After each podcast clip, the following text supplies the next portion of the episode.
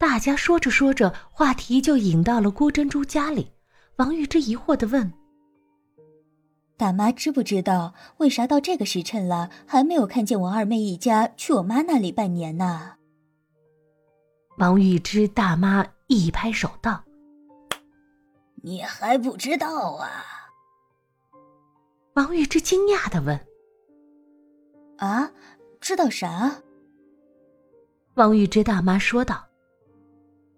就是为了筹备给你弟弟盖新房的钱，你娘家和你二妹闹翻了。王玉芝听得一头雾水。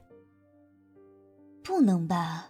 我爸上我家要给小山盖新房的份子钱时，跟我们说过，雨红要主动给他们家六百块钱，还特意让我爸和我弟上他家去拿钱去了，又怎么可能为份子钱闹翻呢？王玉芝大妈瞪圆了眼睛，一本正经道：“是你爸亲口对你大伯说的，那还有假？”王玉芝询问的看向大伯，大伯抽着烟，点了点头。王玉芝喃喃道：“这究竟是咋回事儿啊？”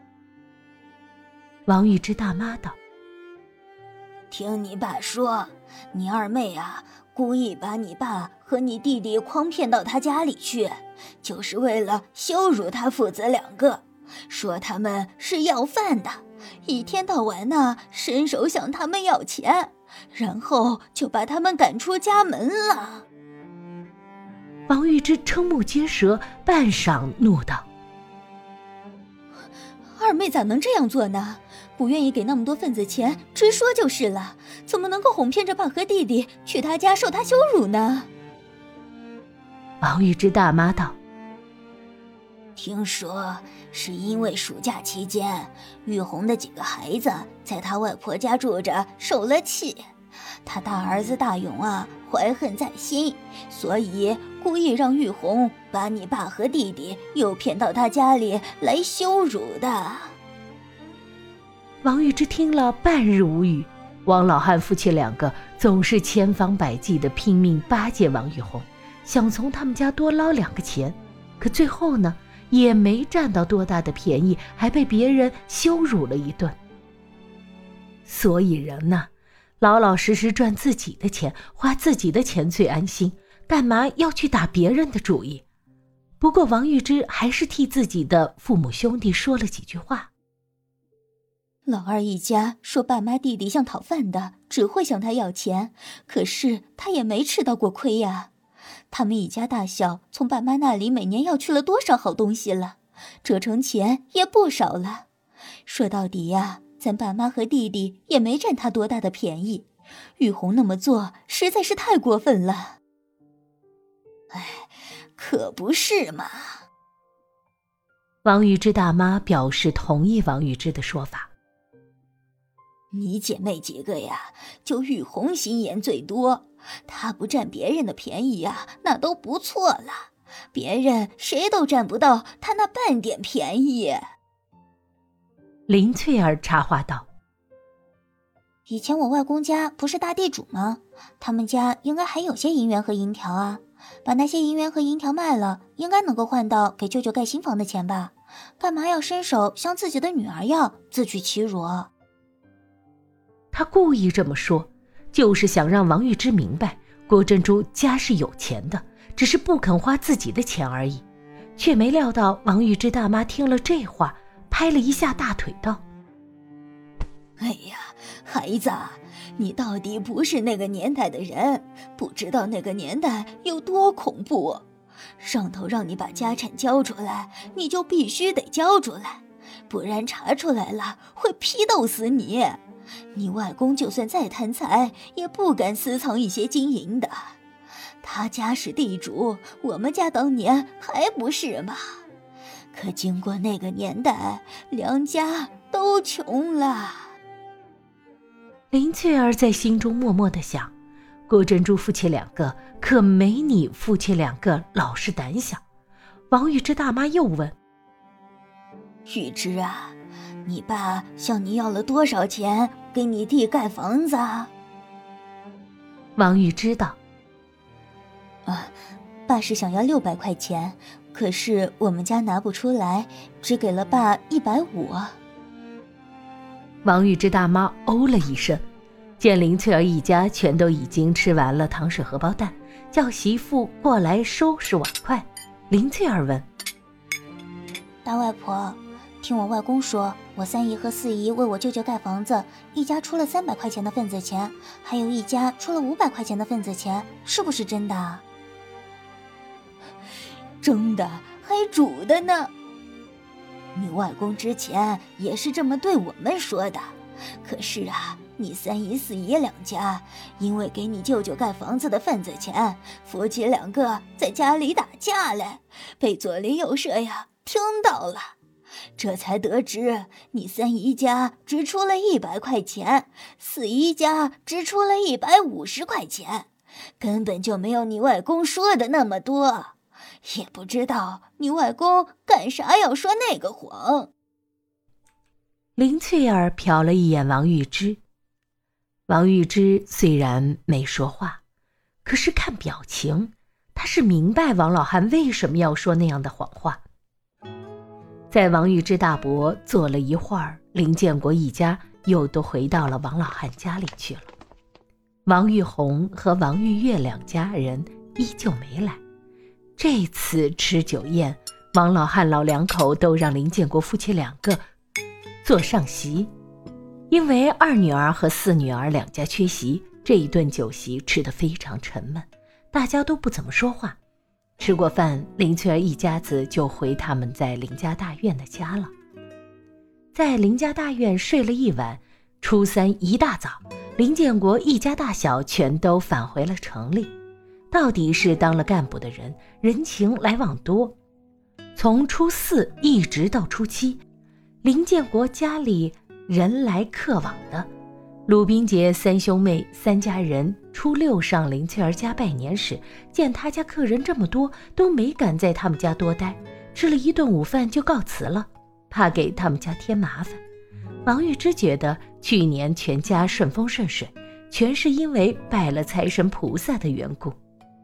所以今年初五一大早，全家都去了宝通寺拜财神菩萨，一来还愿感恩，二来祈求今年依旧发财平安。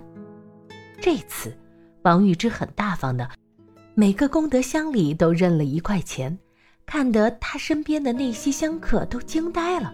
这女的可真有钱。王玉芝的腰杆挺得格外直。在前殿和中殿之间的小广场那里，林青儿又碰到了单无畏大师。单无畏还是那么仙气飘飘、英俊不凡，见到林翠儿，眼里闪过了一丝凡俗的喜悦，稍纵即逝，向林翠儿核实道：“施主很久没有来庙里了。”林翠儿逗他。我没来，大师是不是很想我？单无畏白皙的脸微微有些发红。施主这段日子应该很顺利吧？没有什么烦心事困扰吧？林翠儿装模作样的叹了口气：“唉，身在红尘，怎么可能没有烦心事儿？哪像大师六根清净。”不过呢，我已经习惯红尘纷纷扰扰，就那么过呗。单无畏温和的笑道：“一切随缘，随遇而安。你很有佛缘。”林翠儿急忙往后退了一步：“喂，你可千万别劝我做俗家弟子啊！我是不会答应的。”特娘的！前世做俗家弟子背经文都背得他生无可恋了，这一世他说什么都不会再入空门了。单无畏没想到林翠儿反应这么大，有点尴尬的解释：“呃，我没有想让你做什么俗家弟子。”林翠儿不待他说完，吃惊的瞪大眼睛：“那你是想要我出家当尼姑吗？”随即，双手按住一头乌黑的秀发，把脑袋摇得像个拨浪鼓一样。嗯，我才不要剃光头，我才不要当尼姑呢！我要顿顿吃肉，以后还想要嫁人呢，要嫁一个大帅哥。单无畏很无奈的笑了一下，从身上掏出一个系了红绳的护身符。我只是想把这个送给你，保你平安。林翠儿喜滋滋的接过了那个护身符。大师对我这么好，如果以后我长大了找不到一个帅哥肯娶我，那大师是不是可以还俗娶我？这也算是普度我这个众生呢，功德一件哦。单无畏被他调戏的满脸通红，王玉芝隔着老远喊：“翠儿，翠儿，你在和人聊什么呢？我们要回去了。”林翠儿这才笑嘻嘻的跑掉了。因为初六那天对鲁冰杰三兄弟招待不周，所以正月十五那天，林翠儿家又重新的宴请了他们三家人。吃过午饭，大人们拉家常，林翠儿们这些孩子看电视的看电视，说话的说话。客厅就那么大，可是坐了那么多人，再加上还有人抽烟，空气有些不好。陆一凡有点受不了，于是出去走走。他本来是想让林翠儿陪着他出去走走的，可是看了一圈，居然没有看见林翠儿。林少华告诉他，林翠儿早就受不了二手烟的味道，出门了。鲁一凡只得一个人出了门，在家属区里边闲逛边搜索着，看能不能看到林翠儿的身影。林青见状，偷偷地跟着他出了门。见鲁一凡漫无目的的在家属区散步，于是害羞的喊了一声：“一凡哥。”鲁一凡回头见林青，温和的笑着道：“你也出来了？”“嗯，家里空气不好，出来透透气。”林青走到鲁一凡的跟前，漂亮的脸蛋微微有些泛红。一凡哥，咱们去那个小凉亭坐坐吧。鲁一凡犹豫了一下，跟着林青来到了小凉亭坐下。林青把马尾辫拉到胸前，用手指卷着辫子的尾梢问：“一凡哥，这些日子都在忙些什么呀？很少来咱们家了。”鲁一凡笑着敷衍道：“今年大二，功课有些紧。”所以没时间来。林青脸更红了，把头低得更厉害了。我还以为是因为我写了那封信，一凡哥讨厌我，所以不来我们家了。陆一凡勉强的扯起嘴角，露出个笑容。怎么会？林青委屈巴拉道。我那封信都写出了那么久了，可是一凡哥一直没有给我个答复。一凡哥，你心里到底是怎么想的？现在可以告诉我吗？林翠儿姐弟两个过生日，鲁一凡送给林青一支钢笔。林青误以为鲁一凡对他有意思，就大着胆子的给他写了一封情书。鲁一凡接到那封情书，懊悔死了。早知道一支钢笔会让林青误会的话，他无论如何都不会那么做，所以他就想冷处理，只要自己一直不回那封信，林青就会明白自己的意思。没想到他居然不死心，现在亲口问他。鲁一凡显得非常为难，在心里斟酌了半天，终于痛下决心道：“青儿，我不主张你现在恋爱。”你还是把学习搞上去，等读完中师，参加工作再说。到那时，你的眼界开阔了，说不定就看不上我了。林青马上红了眼圈，难过的问：“一凡哥，你这是在拒绝我吗？”陆一凡为人性格温柔，看着林青在他面前泫然欲哭，就觉得充满了罪恶感，搓着双手道。我只是觉得这个时候你的心智还不够成熟，而我们又是一起长大的，你把那份好感错当成了喜欢，说不定再过两年你认识的人多了，就觉得我只是一个渣渣，配不上你了。我不想让你做出错误的决定，所以想等你真正长大成人之后再做决定。林青眼泪掉了下来。是不是真的喜欢你？我自己不知道吗？要你帮我分辨，别找那么多借口了。我知道你不喜欢我，因为你已经有心上人了。陆一凡无可奈何的笑了。我拒绝你是真，但我没有心上人。林青抬起泪汪汪的眼睛，咄咄逼人道：“你怎么没有心上人？我知道你喜欢翠儿。”陆一凡惊得脸色一肃，盯着林青，既没承认，也没否认。林青哭得更厉害了。我就不明白，我哪里不如翠儿了？你怎么会喜欢她？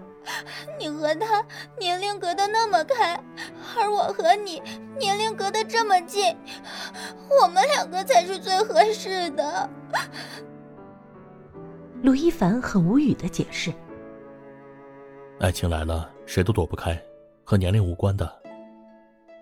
林青擦了一把眼泪，愤然道：“你终于承认你喜欢的是翠儿了。”陆一凡沉默，林青放下女孩子的矜持，带着乞求道：“一凡哥。”你喜欢我吧？你如果喜欢我的话，我一定好好念书，把中师三年读完以后分个好工作，而且以后我什么都听你的。陆一凡用不可理喻的目光盯着他看了好久，脸色渐渐严肃起来。青儿，你是在为自己读书，不是在为任何人读书。如果你用读书来要挟我，我更不可能喜欢你的。你死了心，好好念书吧，不然毁的是你自己的将来。说完，站了起来，果断的离去。刚才走出凉亭，就停下了脚步，吃惊尴尬的叫了一声：“翠儿。”林青满脸通红的看看鲁一凡，又看看林翠儿。